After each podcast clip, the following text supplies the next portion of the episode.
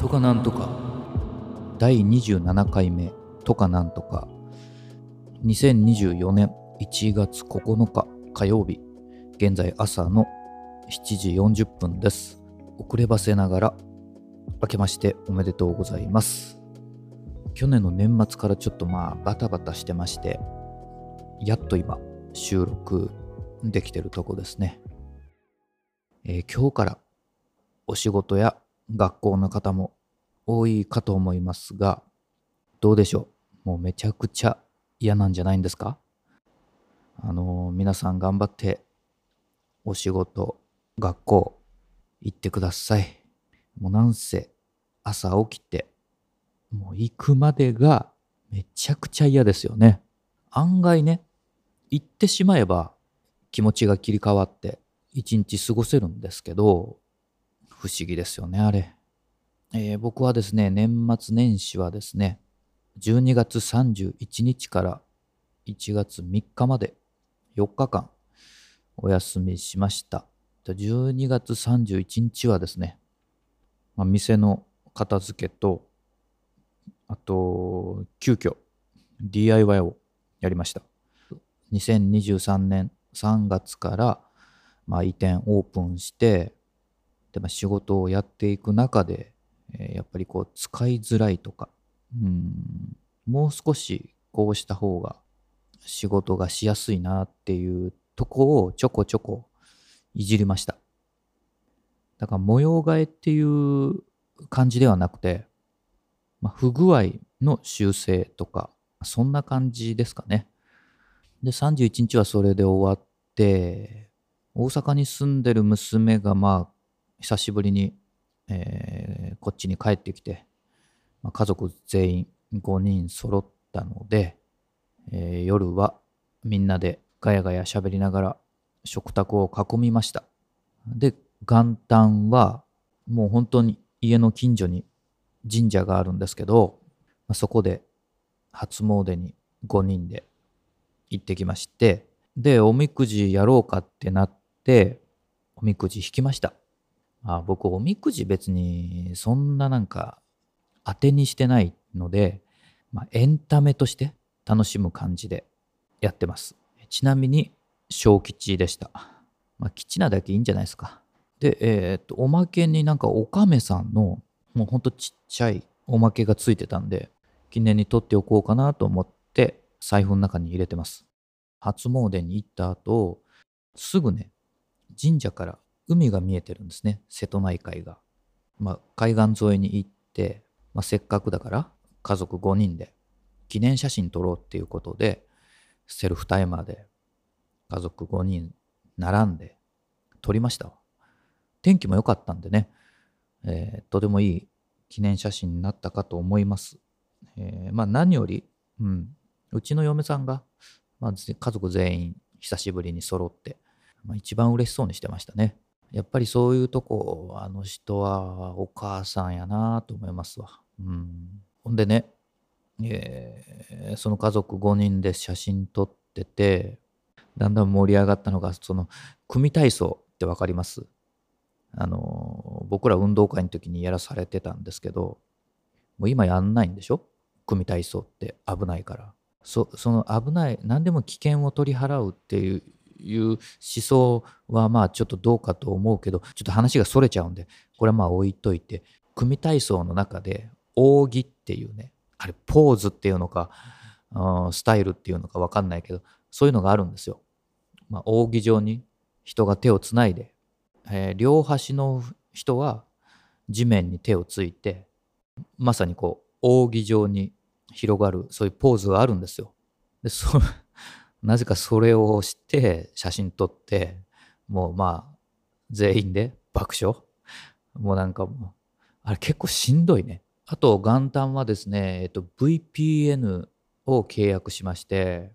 VPN っていうのはバーチャルプライベートネットワークの、まあ、略称なんですけどえっとね皆さんが普段使ってるインターネットっていうのは日本のサービスしか受けれないじゃないですか。例えばネットフリックスとか、えーディズニープラスとかあのいわゆるサブスク型の動画配信サービス。これあの各国あるんですけど日本でのネットフリックスしか見れないでしょ、まあ、それなんでかっていうとあなた自身がどこの国からどの OS でどの時間にどの端末でっていうのをもう、まあ、全部こう情報開示されてるんですね。これはおそらくあの何かネット犯罪が起きた時にその追跡できるようにそういうのを IP って言うんですけど、まあ、それそれを開示されてるんですね。まあ、そういうもんなんですよ。でそれを隠してどこの国から接続してるかっていうのを全部、まあ、秘密にしてそれであの他の国へアクセスするんですね。だから海外のネットフリックスが見れるんですよ。でもちろんこの VPN っていうのは各社いろんなところがやってるんですけども無料もあるんですね。でも無料はものすごいセキュリティ的に危ないんですよ。で、えー、僕はエクスプレス VPN っていうのをまあ契約してこれが確か割引があって年間1万円ぐらいですかね。1年で1万円ぐらいです。まあ、それで契約して今見てるんですけど、これなんでかっていうと、今僕、ドイツ語をね、1年間365日毎日口に出して言うっていう、まあ、アウトプットの自分の中のチャレンジをやってるんですけど、やっぱりね、今177日目なんですけど、インプットがね、やっぱりだんだん足りなくなってくるんですよ。インプットをもっともっとしたいので、で、えー、ネイティブの人人たちが、まあ、普段使ってる言い回しとか、まあ、時事ネタとかそういったねフレーズとかをもっと身につけたいなと思ってで向こうのそのコンテンツを見ようと思ったわけです。でもいきなりそこへ行くにはハードル高いので、ね、向こうのニュースとか見るのねハードル高いじゃないですか。なのでまずは自分が知ってるお話をドイツ語で見ようと思ってなのでネットフリックスで今ジブリを見ていってるとこなんですね。ジブリはあのちょっと日本の場合は経営権利の関係で全く見れないんですけど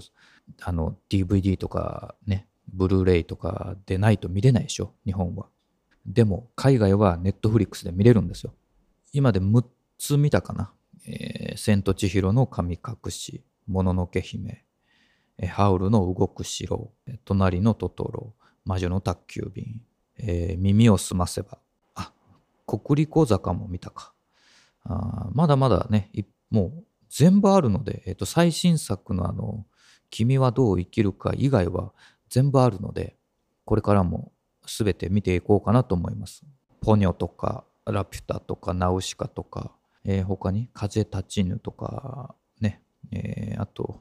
アリエッティとかありましたね、なんか。まあそういったものを全部見ようかなと思ってます。とかなんとか。えっ、ー、と、さらに、今使ってる iPhone と Mac、パソコンですね。もう言語をですね、ドイツ語に変えました。だから、まあ今、まあ自分の生活環境をできるだけドイツ語にしてるんですね。そのドイツ語でイメージをつかむまあ、練習をしてるんですけども、まあ、そうした方が自然に無理なくドイツ語が身につくかなと思って今取り組んでるとこですね2024年元旦から。でこういうのをこうまあなんか自分の置かれてる環境を全てなんかその国の言葉で埋め尽くす環境のことをイマージョンプログラムっていうんですよ。まあ略してみんなイマージョンって言うんですけど現在まあ僕は今そういう状態にしているわけです。だから、えー、今1ヶ月間はとりあえず我慢して日本語の YouTube も見ない、えー、日本の映画も見ない日本のドラマも見ないようにしてます。とかなんとか。あとそうですね。えっ、ー、と、やっとですね、このとかなんとかのポッドキャストのステッカーが出来上がったんですよ。猫のイラストにヘッドホンをつけてマイクも書いてまあ、で喋ってるような風景を描きましたでそれを印刷会社に投げてステッカーにしてもらいました。ヘッドホンがね、あのどこにつけようかなってすごい悩んだんですけど、最初は人間の耳の位置あるじゃないですか。顔の横。そこにしようかなと思ったけど、うん、ちょっと違うかなと思って、猫の耳は顔の上にあるから、まあ、やっぱりここかなと思って、その変な、変な位置にヘッドホンついてますけど、まあそこにつけました。でもね、これ可愛いと思うんですよ。うん。で、早速ね、あの、質問を送ってくれた、えー2名の方に郵送しました。もう受け取っていただいてるかな？またね、えー何かで使っていただければなと思います。このステッカーね。で、えー今月はですね、1月中は、ポッドキャスト聞いてますって言ってくれたら、ステッカー差し上げますんで、皆さん、よかったら、また、うちへ来て、ポッドキャスト聞いてますって言ってください。あとね、えーもうちょっとこのステッカーを詳しく見てみたい方は、えーインスタグラムにね、そのうち上げるので、まあ、そこにアクセスして見てみてください。その概要欄にリンクを貼っておきます。ということで、ぼちぼち、えー仕事に取り掛かろうかなと思います。またね、えートークテーマとかご質問送ってください。えーメール、LINE で受け付けております。受付先も、概要欄にリンクで貼り付けておきます。2024年もどうぞよろしくお願いいたします。それではまた。